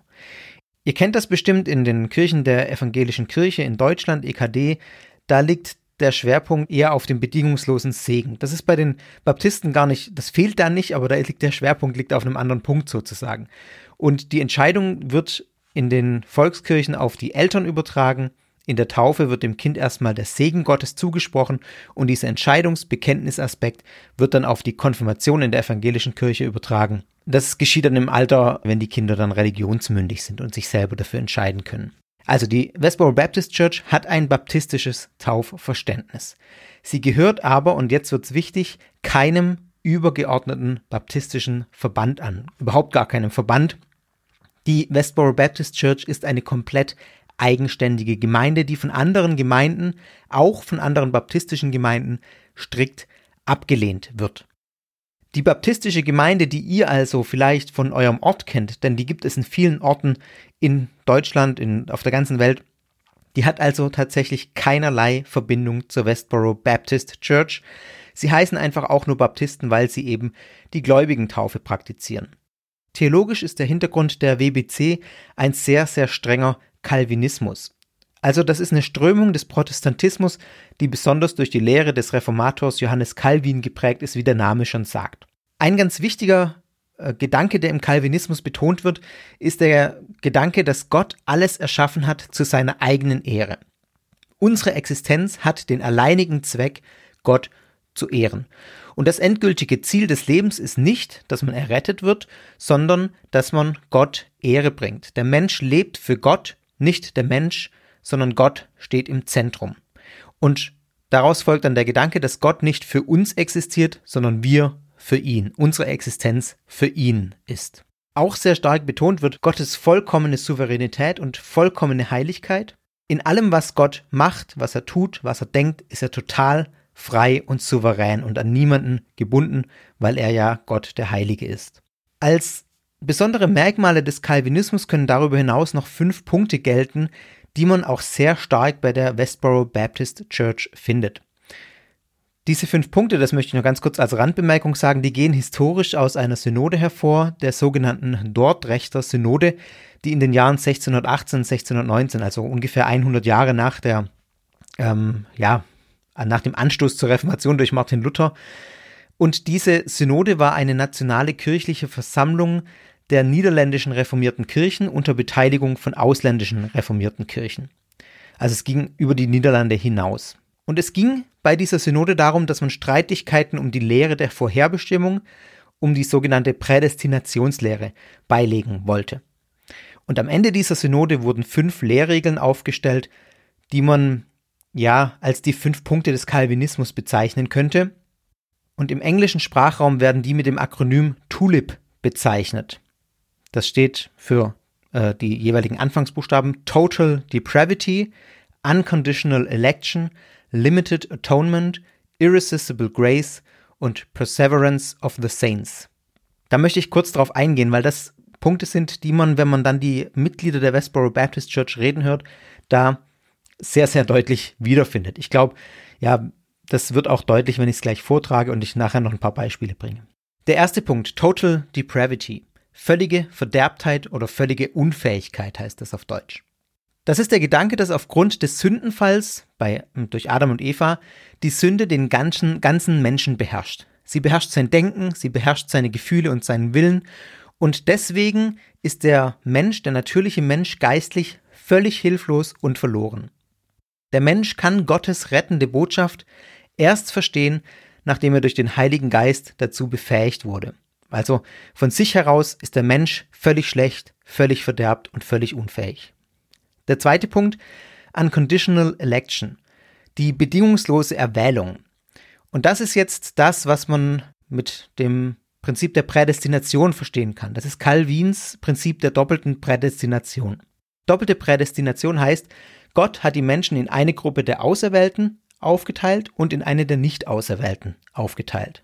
Für die Auserwählten hat Gott seine Erkenntnis bestimmt und die Auferstehung vorhergesehen, die kommen dann in den Himmel zu Gott, die übrigen bleiben unwissend. Und laut Calvin sind die von Gott verdammt und auf dem Weg in die ewige Hölle. Das ist eine Entscheidung, die Gott in diesem Gedankenkonstrukt schon vor der Schaffung des Universums getroffen hat und damit natürlich erst recht vor der Geburt jedes einzelnen Menschen und vor irgendwelchen Entscheidungen, die der Mensch in seinem Leben treffen wird und treffen kann. Die Gründe, warum Gott einige erwählt und andere verdammt, alle anderen verdammt, die sind auch in diesem Gedankenkonstrukt unbekannt. Es ist aber offensichtlich äh, für Calvinisten, dass das nicht aufgrund irgendwelcher guten Werke geschieht, nicht aufgrund dessen, dass irgendjemand von den Erwählten was besonders Gutes getan hat. Die Erwählung ist insofern nicht an irgendwelche äh, Bedingungen geknüpft, sondern sie geschieht alleine aus Gottes Gnade. Nur weil Gott gnädig ist und Gott das so will, erwählt er einige Menschen. Der nächste Punkt, dritte Punkt, Limited Atonement. Das heißt begrenzte Versöhnung oder begrenzte Sühne. Das ist der Glaube, dass Jesus Christus nicht gestorben ist, um alle Menschen zu retten. Sein Erlösungswerk, glaubt man, ist nur an die auserwählten Sünder, die durch ihn gerettet sind, gerichtet, also an diese Erwählten, von denen ich gerade gesprochen habe. In der WBC wird das sehr deutlich gemacht und es wird nochmal intensiviert. Es wird intensiviert durch den Gedanken, dass man von einem hassenden Gott spricht. Gott liebt nicht alle Menschen, sondern er liebt eben nur diejenigen, die er erwählt hat und die treu in ihrem Leben ihn ehren. Die Sünder, die hasst er, wie auch die Sünde, die er hasst, deshalb verdammt er auch die Sünder. Das ist der Gedanke, der in der WBC ganz, ganz klar ist. Der nächste Punkt, Irresistible Grace. Ich glaube, wir sind schon beim vierten Punkt, ja. Unwiderstehliche Gnade. Gemeint ist damit, das ist, glaube ich, gut zu verstehen, dass man die Gnade der Erwählung nicht ausschlagen kann. Ein Mensch hat in dieser Hinsicht also keinen freien Willen, weil er keine Macht hat, sich frei für Gott zu entscheiden. Nur der Ruf Gottes, die Erwählung Gottes die kann den Menschen wieder geistig zum Leben erwecken und dadurch kann er zu Gott kommen. Jeder Mensch, den Gott erwählt hat, der wird auch Gott erkennen. Die Erwählten, die können dem Ruf Gottes nicht widerstehen. Also wenn man erwählt ist, kann man nicht sagen, oh, ich habe aber keinen Bock drauf, platt gesagt, sondern dann wird man automatisch zu Gott hingezogen. Irresistible Grace. Und der letzte Punkt, Perseverance of the Saints, ich weiß nicht, ob ich das richtig ausspreche, auf Deutsch heißt es jedenfalls die Beharrlichkeit der Heiligen. Das heißt wiederum, dass die, die einmal gerettet sind, äh, in der Erwählung sind und in der Erwählung leben, die werden gerettet bleiben. Es ist unmöglich, aus dieser Erwählung herauszufallen und auf die andere Seite zu fallen. Diese fünf Punkte, das sind auch die Grundlagen, auf denen die Westboro Baptist Church theologisch feststeht. Besonders beeindruckend fand ich eine Szene in einer Doku, in der einer der heutigen Führer oder Leiter der Gruppe erzählt, dass seine Tochter die Gruppe verlassen hat. Klares Anzeichen für ihn, dass Gott sie verstoßen hat und dass seine Tochter in der Hölle landet und nicht errettet ist. Äußerlich bleibt er, als er das erzählt, sehr gefasst und er sagt, ja, das hat Gott so entschieden, was soll er da machen? Sie war ja offenbar auch nie erwählt, weil sonst hätte sie nicht abfallen können. Sie ist also nach seinem Gedanken nicht abgefallen, sondern das ist ihr unumgängliches Schicksal, auf das er keinen Einfluss hat, auf das niemand einen Einfluss hat, weil Gott es so will. Und was Gott entscheidet, ist gut. Vor dem Hintergrund dieser Punkte kann man auch nochmal weiter einordnen, was man so von der Westboro Baptist Church hört. Für die Mitglieder der Westboro Baptist Church, das wird immer wieder ganz deutlich, ist es die Pflicht richtiger Christen, also von ihnen, Gott für alles, was passiert, die Ehre zu geben. Gott ist souverän, Gott handelt heilig aus deren Sicht, auch wenn wir als Menschen diese Handlungen Gottes anders einordnen als gut, sind sie deswegen gut, weil Gott sie durchführt. Also um es mal runtergebrochen zu sagen, der Maßstab für die Wertung eines Ereignisses, egal welches Ereignisses, das ist kein ethischer, sondern der Maßstab ist allein die Frage nach dem Verursacher. Und was Gott tut, ist gut. Und da es nach Ansicht der Westboro Baptist Church Gott ist, der Unfälle verursacht, auch tödliche Unfälle, der Terroranschläge schickt, der Flugzeuge abstürzen lässt, der Hunderttausende Menschen in Naturkatastrophen tötet, umbringt, sind auch das gute Ereignisse in den Augen der Westboro Baptist Church. Ja, wie gesagt, der Maßstab ist nicht der ethische, dass Hunderttausende getötet werden, sondern der Maßstab ist, dass Gott es tut und das ist gut. Und diese Weltsicht ist es, die es zu so krassen Aussagen von Mitgliedern der WBC führt, dass sie sich eben freuen, wenn ein tödlicher Unfall passiert, weil das für sie bedeutet, dass Gott soeben eine gewollte, gerechte Handlung vollzogen hat. Von außen, finde ich, ist das eigentlich nicht nachvollziehbar. Aber deshalb habe ich es jetzt auch mal so ausführlich dargelegt, weil das der Gedanke ist, der dahinter steht, damit man versteht, warum die Westboro Baptist Church so redet, wie sie redet. Einen O-Ton dazu habe ich auch noch von Steve, einem der Leiter der Westboro Baptist Church, im Gespräch mit eben jenem Doku-Filmer Louis Theroux, der ihn direkt fragt, hast du gejubelt, als diese Kirche gestern abgebrannt ist? Da hat wohl irgendwo eine Kirche gebrannt. Jubelst du, wenn Soldaten sterben? Jubelst du, wenn Menschen von Autos überfahren werden?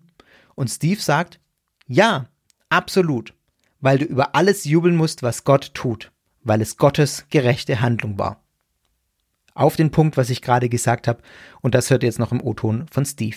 Did you rejoice yesterday when that church burned down the Episcopalian You're supposed, church? you're supposed to rejoice over all of God's judgments. And do you rejoice when soldiers uh, die in Iraq? Absolutely, I do. And you rejoice when people are knocked over by cars and they get cancer? Absolutely, I love it, and I can tell you right now because There it's the righteous judgment of God Almighty.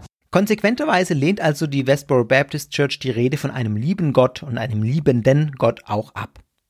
Eines der zentralen Glaubenssätze, den möchte ich noch etwas ausführlicher ausführen, ist, dass Gott hasst. Das ist eigentlich auch der zentrale Glaubenssatz, der sie von allen anderen christlichen Gemeinschaften unterscheidet. Es gibt nach Ansicht der Westboro Baptist Church keinen biblischen Beleg dafür, dass Gott alle Menschen liebt. Und es gehöre deswegen, so sagen sie, zum rechten Glauben dazu, dass Gott auch Menschen hasst. Ich lese euch ein Zitat vor von Fred Phelps. You can't believe the Bible without believing that God hates people. It's pure nonsense to say that God loves the sinner but hates the sin. He hates the sin and he hates the sinner. He sends them to hell. Do you think he loves the people in hell? Und noch ein weiterer Satz von Fred Phelps. The way to prove you love thy neighbor is to warn them they're committing sin. You're not going to get nowhere with that slob that God loves you. That's a diabolical lie from hell without biblical warrant. Also, was die anderen tun, ist für Fred Phelps keine Nächstenliebe. Andere erzählen, dass Gott dich liebt. Das hört man ja in den Kirchen Land auf, Land unter, egal in welcher eigentlich. In Wahrheit aber sagt Fred Phelps, verdammt Gott diese Menschen. Die Unterscheidung, dass Gott die Sünde hasst, aber nicht den Menschen, der die Sünde begeht, den Sünder liebt, aber die Sünde hasst, das ist eine durchaus theologisch sehr weit verbreitete Unterscheidung. Die findet man sehr, sehr oft. Das macht die WBC aber nicht mit. Das ist für die WBC falsche Predigt und das ist vom Teufel, haben wir gerade gehört für Fred Phelps. Wahre Nächstenliebe bedeutet, die anderen eben auf ihren Lebenswandel hinzuweisen, der sie direkt in die Hölle führt. Also ich muss sagen, ich habe so krasse Aussagen über einen hassenden Gott nur in der WBC gehört. Könnt mich ja berichtigen, falls es da noch andere Gruppen gibt, die das ähnlich krass sagen. Ich habe noch keine andere Gemeinschaft gesehen, in der das so ein zentraler. Die Westboro Baptist Church, das ist jetzt wenig überraschend, vertritt auch einen sehr strengen Exklusivismus. Das heißt, nur sie sind die Auserwählten, nur das, was sie lehren, ist korrekt, weil sie eben die einzigen sind, die das lehren, was ihrer Ansicht nach in der Bibel steht. Interessant ist dabei, dass sie auf die Frage angesprochen, äh, ob sie die einzigen sind, die es richtig verstehen, äh, Folgendes sagen, nämlich man sieht ja klar, dass wir die Einzigen sind, denn wenn andere Kirchen auch so handeln würden wie wir, dann wären die schon auch errettet. Aber das macht ja niemand sonst, weil die anderen Kirchen alle diesen liebenden Gott predigen und äh, nur wir die sind, die die Wahrheit aussprechen. Also sie schließen daraus, dass sie die Einzigen die sind, die so krass drauf sind, dass sie eben die sind, die, die richtig liegen. Der Exklusivismus wird also streng genommen, ganz streng genommen, nicht an die Mitgliedschaft in der Westboro Baptist Church gebunden, sondern auf die Lehre gedacht. Aber die wird ja so krass nur in der WBC gelehrt und sonst nirgends. Deswegen ist das wiederum deckungsgleich. Noch zwei Sätze zum Umgang mit Ex-Mitgliedern, mit Aussteigern. Ähm, das ist eigentlich auch zu erwarten und es ist tatsächlich so, es gibt keinen Kontakt zu Ex-Mitgliedern. Ex-Mitglieder sind für die WBC schlimmer als alle anderen Menschengruppen, denen sie den Hass entgegenbringen. Ex-Mitglieder werden krasser dämonisiert als zum Beispiel Homosexuelle oder zum Beispiel die anderen Christen, die äh, nicht richtig glauben. Megan Phelps Roper beschreibt es in ihren eigenen Worten, ähm, die ich euch mal noch einspielen möchte. They have to demonize ex-members. You know, we are far worse than gays or Jews or anybody else that the church targets.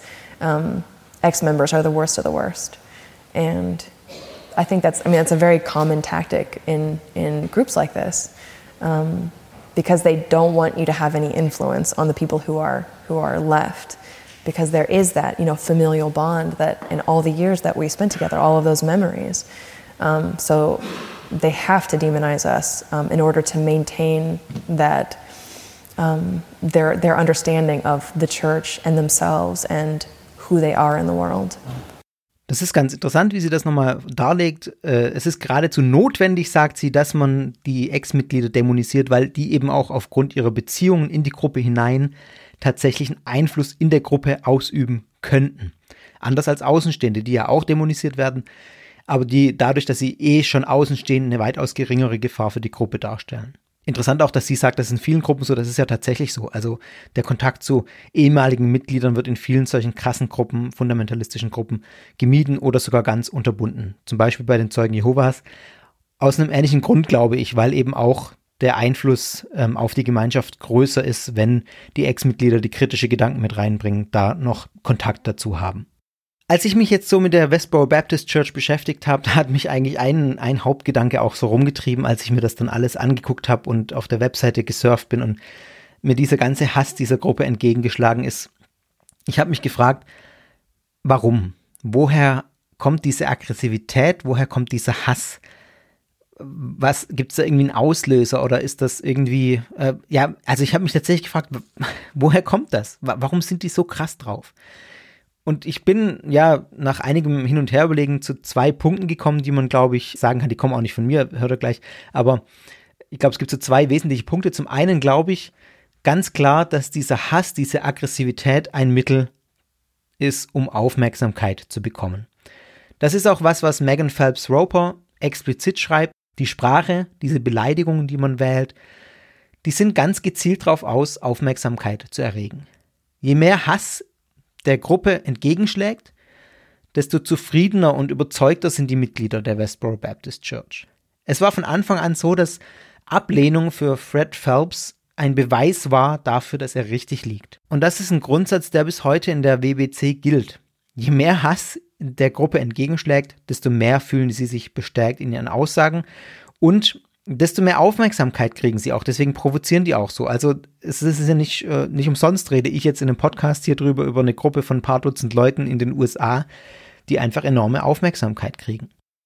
Der zweite Punkt ist einer, der einer, den ihr schon gehört habt vom, im O-Ton von Nathan Phelps vorher, der von seinem Vater als ein, ähm, einem Menschen spricht, der Hass erfüllt war, der von, ja, von Hass getrieben war, der von Wut getrieben war. Ja, und ich glaube, dass das einfach auch ein wesentlicher Punkt ist, dass zum einen der Gründer dieser Gemeinschaft jemand war, der irgendwie diesen Hass in sich hatte, der einfach aus dem Hass heraus gelebt hat. Offenbar gibt es Menschen, die aus so einer Motivation raus leben, auch wenn ich mir das selber nicht vorstellen kann. Und dann natürlich auch, dass, wenn die ganze Familie in diesem Kult ist, auch alle so sozialisiert wurden und das mitbekommen haben und einfach nichts anderes kennen auch. Also ich glaube, das ist ein zweiter sehr wichtiger Punkt, warum diese Gruppe so hasserfüllt ist, eben weil Fred Phelps ein offenbar ein Mensch war, der aus Hass und Wut gelebt hat. Zumindest bis äh, ganz kurz vor seinem Ende. Und es ist dann dieser Hass von Phelps und der Hass der Westboro Baptist Church, der geframed wird von der Gruppe als Hass von Gott. Sie sagen ja von sich selber, es sind nicht wir, die hassen. Wir hassen nicht, wir lieben euch. Wir sagen euch ja nur, was ihr falsch macht, weil wir euch lieben. Sondern Gott hasst euch. Das ist eine ganz interessante Vorgehensweise, weil der eigene Hass auf diese Menschen, glaube ich, so interpretiere ich das, quasi geframed wird als Hass von Gott, damit man sich selber von diesem Hass auch irgendwie lösen kann.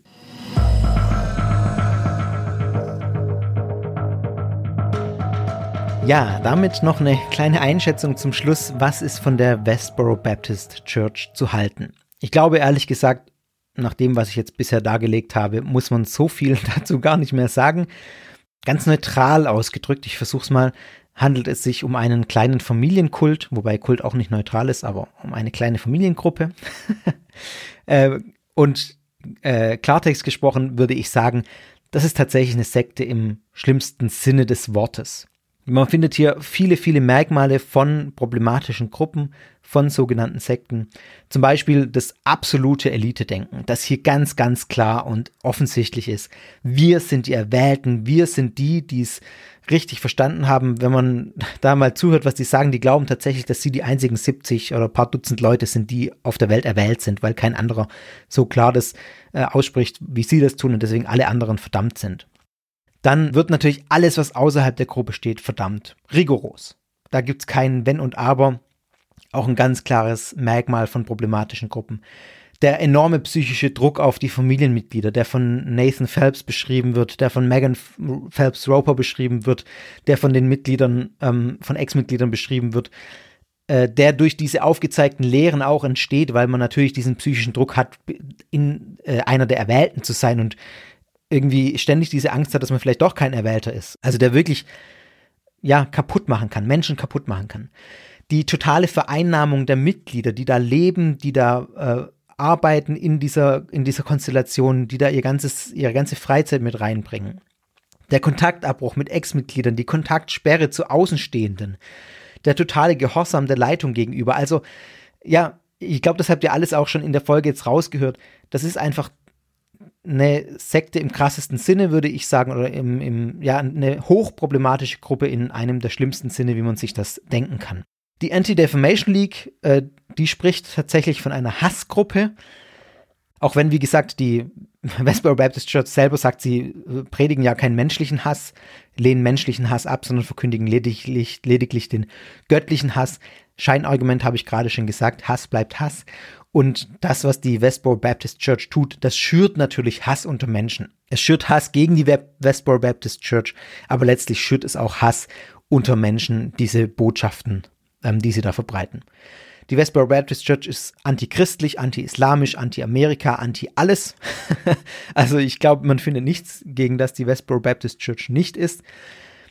Wenig verwunderlich dürfte es sein, das sei mir noch erlaubt an der Stelle, dass ich wirklich auch schwer geschluckt habe und überlegt habe, ist das, was die Westboro Baptist Church tut, da kann man das noch als christlich bezeichnen? Also ich glaube natürlich, das, was sie in ihren Taten tun, nicht.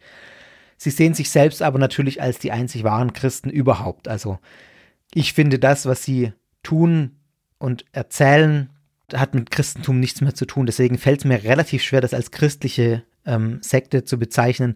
Aber natürlich muss ich da über meinen Schatten springen und sagen, das ist eine christliche Sondergemeinschaft, ähm, basiert auf dem Christentum, lebt aus äh, sehr fragwürdigen Lehren des Christentums, die ja meiner Ansicht nach, sage ich auch ganz klar, aus Bibelstellen, Vers-Picking bestehen. Also man sucht sich so Bibelstellen und ähm, sieht nicht das große Ganze.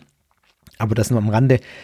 Hochproblematisch ist diese Gemeinschaft für Mitglieder und sie ist auch hochproblematisch für die Gesellschaft, eben aufgrund dessen, dass sie Hass schüren und öffentlichkeitswirksam agieren. Und im Rahmen dieser persönlichen Einordnung möchte ich auch noch einen Absatz, einen etwas ausführlichen Absatz jetzt, der wirklich persönlich wird, auch von mir nochmal ähm, darlegen. Auf den ersten Blick wirkt diese Gruppe wirklich sehr krass in ihrer Theologie und man könnte mich jetzt fragen, warum um alles in der Welt widmest du dich bei Sekta eigentlich so einer kleinen abgefahrenen Hassgruppe, die in Deutschland und auch aufs Größere gesehen in Amerika eigentlich keine Relevanz hat, außer dass sie mal irgendwie ab und, ab und an mal in den Medien sind. Ist das äh, irgendwie reiner Voyeurismus, weil die so krass sind, ähm, dass ich jetzt da eine Folge drüber gemacht habe? Nein, ist es nicht.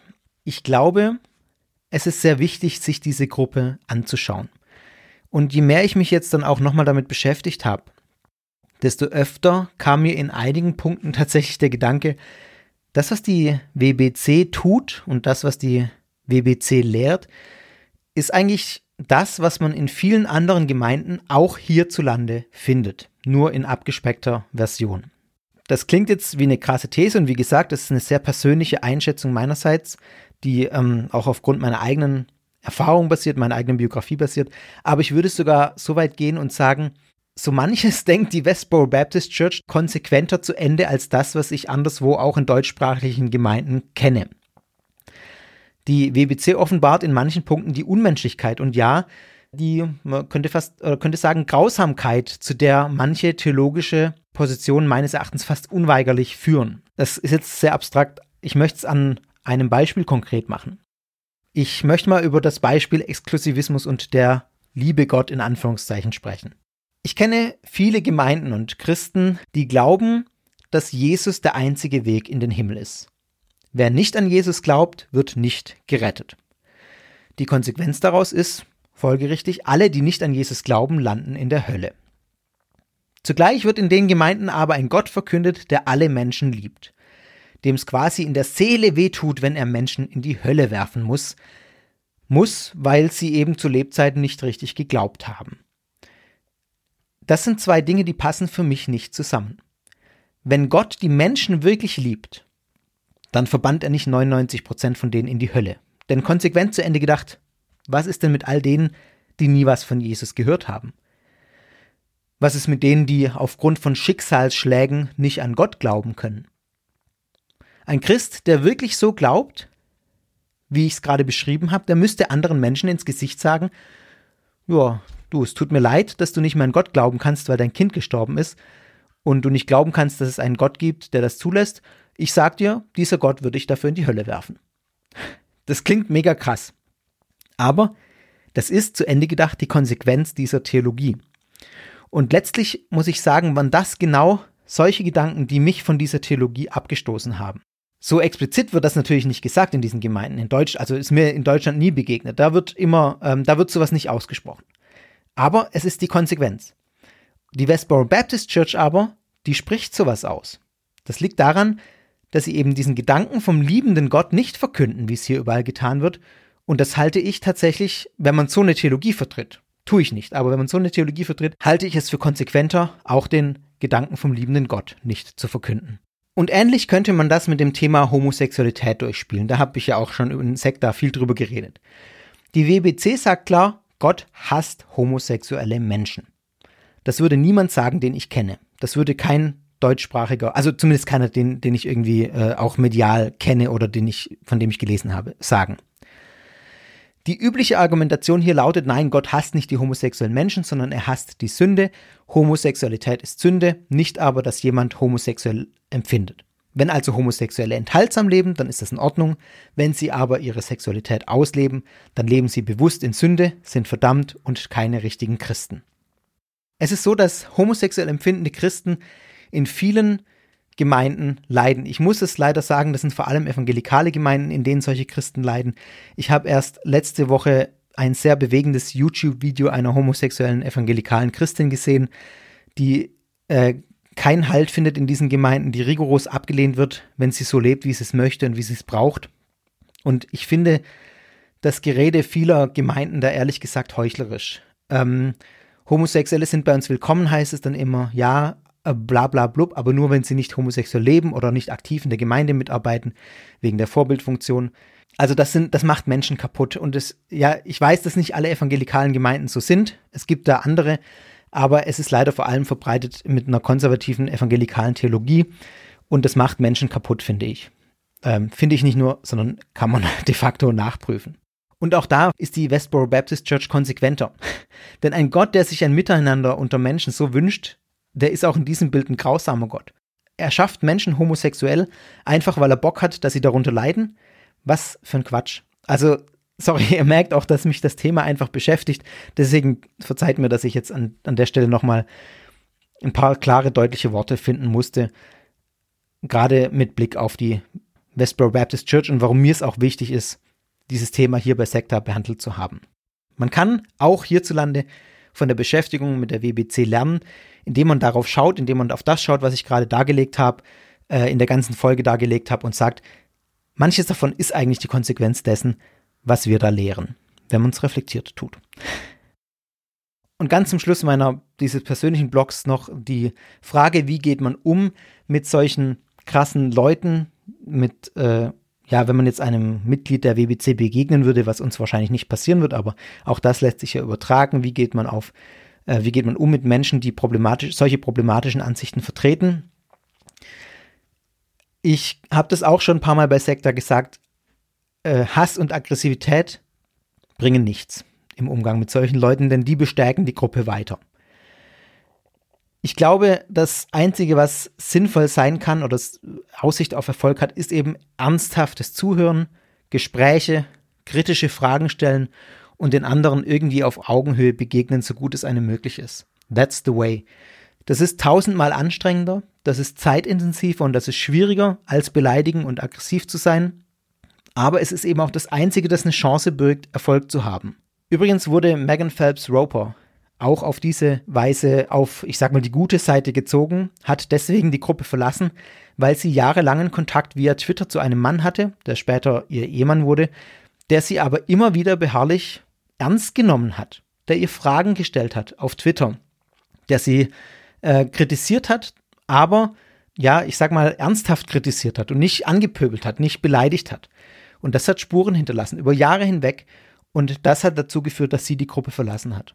Also ein anstrengender Weg, aber einer, der Erfolg haben kann, nicht muss, dafür gibt es keine Garantie. Eine Garantie gibt es nur dafür, dass Hass und Aggressivität auch gegenüber solchen Leuten nichts bringen, sondern das Gegenteil bewirken.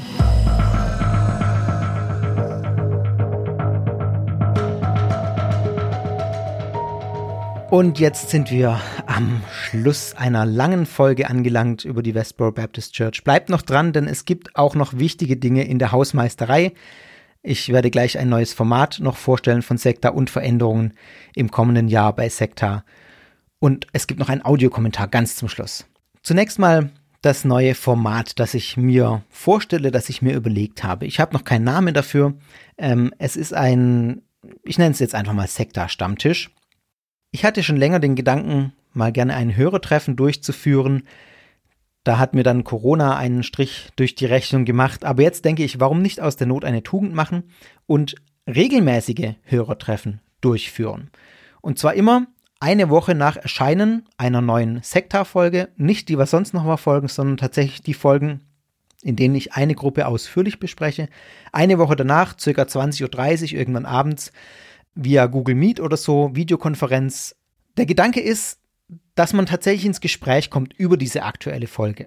Dass ihr nochmal Fragen stellen könnt, weil ich mich ja sehr ausführlich dann mit der Gruppe beschäftigt habe, dass ich aber auch euer Feedback bekomme. Ich meine, ich habe die, die, die Weisheit auch nicht mit Löffeln gefressen, dass wir einfach drüber reden, ein bisschen ins Gespräch kommen, vielleicht noch Themen anschneiden, die in der Folge zu kurz gekommen sind oder Themen vertiefen.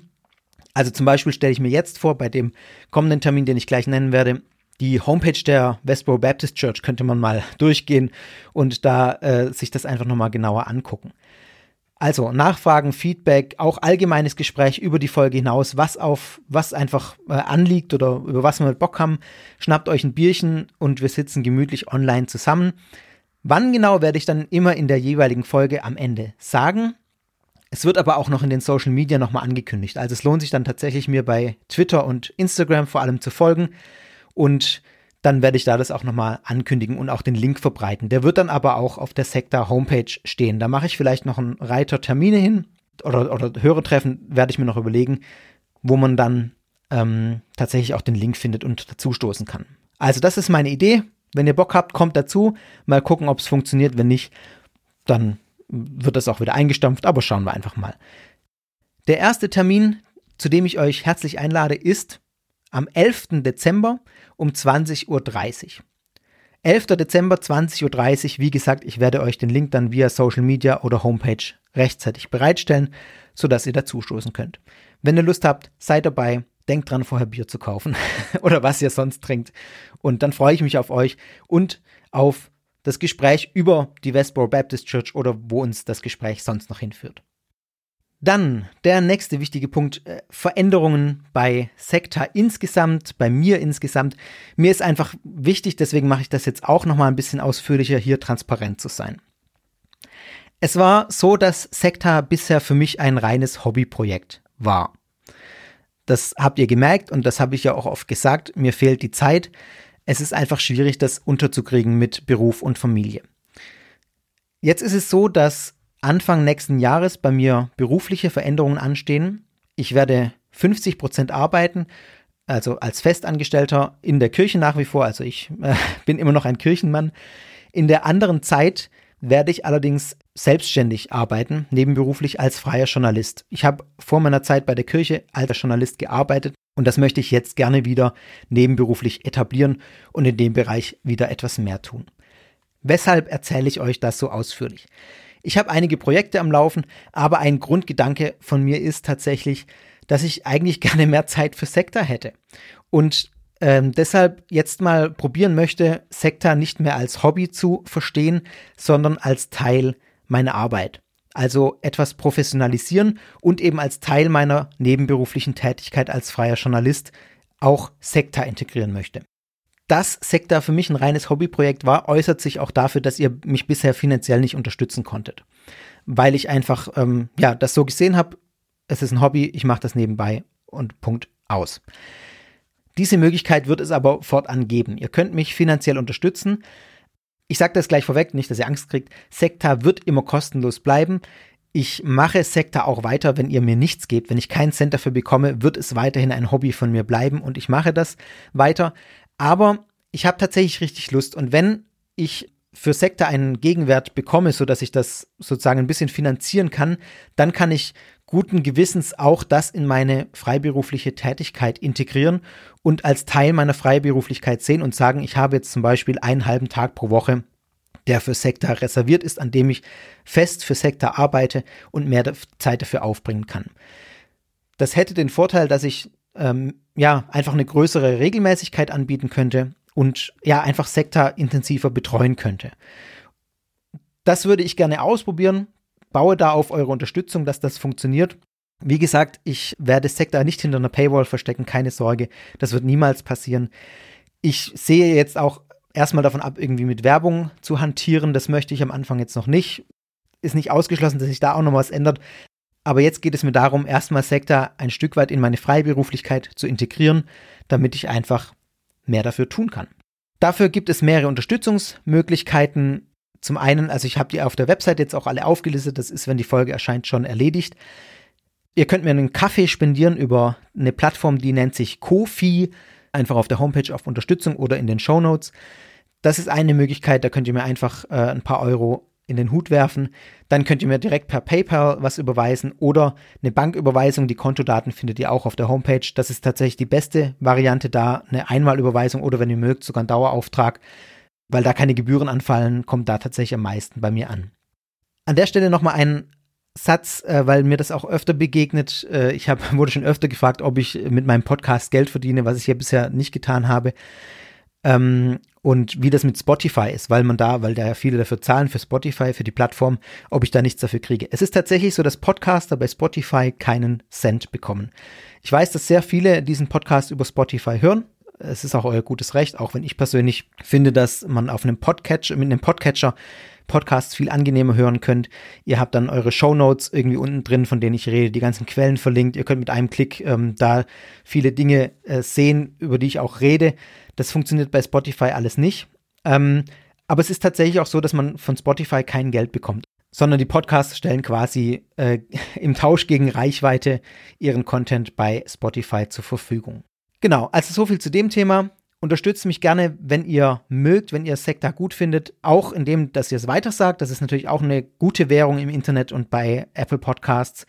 Und wir sehen mal, wohin das führt und wie weit das funktioniert. Ich bin sehr gespannt und freue mich sehr auf den Weg und wo das nächste Jahr mich und euch und uns hinführt.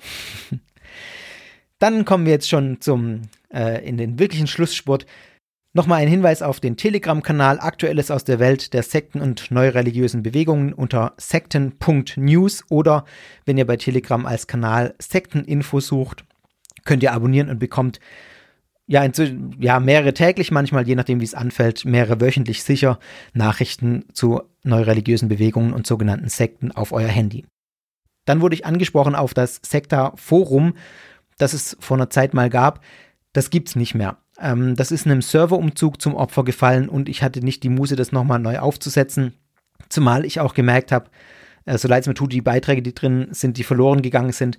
Aber ich äh, habe einfach nicht die Zeit, das auch zu betreuen und ja, ich habe dann die Zeit lieber in die Produktion von Sektorfolgen gesteckt und schaff's einfach nicht, das zu betreuen bin auch nicht so der Forumstyp, habe ich dann irgendwie gemerkt.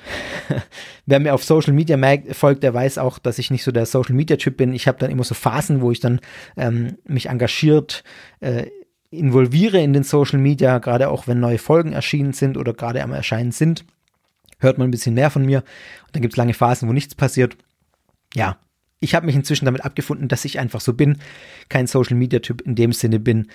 Das ist okay so für mich und äh, genau deswegen äh, bündle ich meine Ressourcen für das, was ich gerne mache und viel mache. ja, und damit ist eigentlich alles gesagt, was ich sagen möchte. Ganz zum Schluss möchte ich euch noch einen Audiokommentar vorspielen von Christian Denkers. Christian Denkers ist Pastor in einer baptistischen Kirche in Deutschland.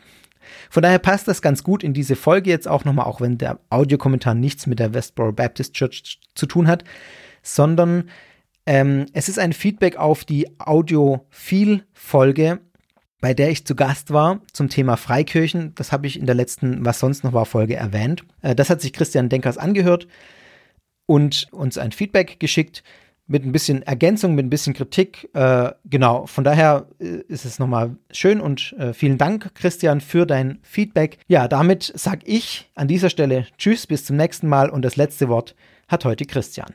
Also, bis dann, macht's gut, euer Fabian.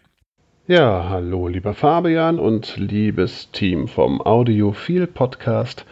Ich habe die Folge gehört zu eurem, zum Thema Freikirchen die habe ich, darauf bin ich gestoßen, weil ich den Sektor-Podcast sehr gerne höre und Fabian dort davon erzählt hat. Direkt auch mit dem Hinweis beim Nachhören, er war wahrscheinlich an manchen Stellen etwas zu unreflektiert. Das gebe ich an dieser Stelle gerne bestätigend weiter. Ich fand es tatsächlich an manchen Stellen zu undifferenziert, wobei ich die grobe Einteilung in charismatisch und evangelikal erstmal in Ordnung fand. Das würde ich sagen, ist im Groben auch die, äh, die Einordnung, die ich vornehmen würde, als ich vielleicht, ich stelle mich mal vor, ich bin Christian, ich bin Pastor einer Freikirche. Ich bin bei den Baptisten, das ist die größte Freikirche in Deutschland mit ungefähr 80.000 Mitgliedern. Also ihr seht, das ist jetzt auch nicht so eine riesen weltbewegende Größe. Und ich spreche meine, mein Feedback ungeskriptet. Also kann sein, dass ich ein bisschen hin und her springe. Ihr könnt euch gerne da ähm, das rausnehmen, was für euch interessant ist. Ähm, gerade in Bezug auf den Sektor-Podcast finde ich wichtig zu betonen, dass diese Bandbreite der evangelikalen Gemeinden, und da hast du ganz recht, Fabian, da muss sich hier wirklich jeder einzeln anschauen, auch wenn da ein bestimmtes Label drauf ist, äh, sehr breit ist. Gerade wenn ich äh, Sektor so richtig erinnere, fangen ja viele problematische Gruppen erstmal irgendwie als Freikirche an oder als freie Gemeinde. Das ist ja auch ein offener Begriff, so kann sich ja erstmal jede Gruppe nennen und kann aber auch sehr schnell abdriften. Und das ist natürlich das, was dann so gefährlich ist. Auf der anderen Seite muss ich auch ganz klar sagen, das Bild, das vielleicht entstanden ist durch Fabians Ausführungen, dass äh, gerade Evangelikale die Bibel, alle, alle die Bibel wörtlich verstehen und dann so ähm, an manchen Stellen einfach nur so ein bisschen flapsig gesagt, wir gucken ja, wie wir mit Homosexuellen umgehen, ist vielleicht nicht ganz so cool ist mir auch zu wenig. Also da bewegt sich viel. Ich kann jetzt natürlich auch nur von den Baptisten sprechen, aber da ist auch viel in Bewegung und viele auch, die an maßgeblichen ähm, Stellen sind, an äh, geschäftsführender Stelle oder so, sind da auch durchaus differenzierter. Und ich habe auch dort, wir haben eine eigene Fachhochschule, dort The evangelische Theologie studiert. Und wir haben äh, bibelwissenschaftlich das gelernt, historisch-kritische Bibelex äh, Bibelexegese gelernt und äh, arbeiten wissenschaftlich. Und ich finde es auch nochmal wichtig zu betonen, natürlich, ich kann verstehen, dass man Freikirchen gegenüber, gerade weil es so viele sehr seltsame Gruppen gibt, die ich problematisch finde, ebenso alles einen Topf schmeißt, zu sagen, die sind alle erstmal irgendwie suspekt. Ich finde es auch wichtig, kritisch hinzuschauen, mache aber auch immer Werbung, auch in meiner Gemeinde, selbst die größten Kritiker zu sein und zu schauen, was ist wirklich denn das, was ich gut mitgehen kann, was ich auch gut vertreten kann, oder übernehme ich vielleicht irgendeinen Mist, auch der mir erzählt wird unreflektiert vielleicht, weil mir Leute Angst machen. Ansonsten war ja die Frage auch noch bei, dem Audio, bei der Audiophil-Folge, was soll ich denn tun, wenn ich jetzt da das Gefühl habe, da wird jemand gegen seinen Willen irgendwie eine Dämonenaustreibung äh, exerziert. Mein Tipp als Pastor, wenn dir das komisch vorkommt und wenn du da den Verdacht hast, dass da Unrecht geschieht, dann schick das weiter an die Polizei, natürlich. Also eine Gruppe muss sich ja auch rechtfertigen können und für das, was sie tut oder das, was sie veröffentlicht. Ich habe die Folge jetzt nicht gehört, auf die ihr euch bezieht. Deswegen kann ich dazu gar nicht so viel sagen.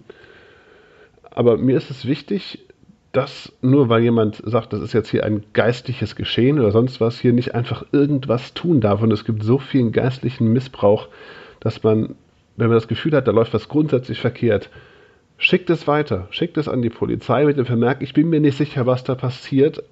Vielleicht könnt ihr mal gucken. Viel mehr könnt ihr sowieso nicht machen, aber dann habt ihr eure Schuldigkeit getan und was dann die Behörden daraus machen, ist ja ihre Sache. Aber das ist mir auch wichtig, euch da den Rücken zu stärken und sagt, ja, wenn ihr das komisch findet, dann macht.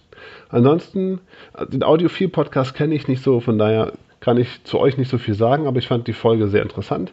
Und Fabian, dir äh, höre ich auch gerne weiter zu und ich finde deinen Podcast super genial. Auch das, was du zu Homosexualität in dieser Freikirchenfolge gesagt hast, kann ich absolut unterstützen. Und da sind wir als Freikirchen, als Baptisten auch noch nicht weit genug, finde ich, da das so zu sehen, dass das eben gerade diese Bibelstellen, die du genannt hast, und auch alle anderen, alle historisch einzuordnen sind und sich den Kontext genau betrachten muss. Ich fand deswegen auch die von der Sektorfolge, das habe ich dir auch schon mal geschrieben, die Folge so gut, wo du über dein Bibelverständnis gesprochen hast, weil ich das bis auf die Frage in der Kindertaufe absolut teile. Von daher danke für eure Podcasts, die ihr macht. Gerade Sektor werde ich auch total gerne weiter hören. Und natürlich finde ich es schade, dass die Abstände deiner Folgen so groß sind, aber das macht überhaupt nichts, weil ich weiß, ich kann warten und dafür kriege ich Qualität. Deswegen danke Fabian, dass du das machst. Ich höre dich gerne weiter und ich empfehle dich sogar weiter. Also von daher mach gerne so weiter. Schönen Gruß an euch und tschüss.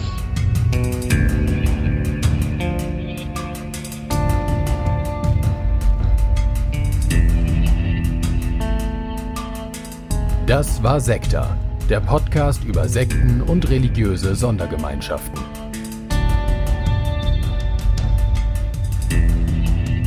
Sekta ist Teil des Ruach Jetzt Netzwerks.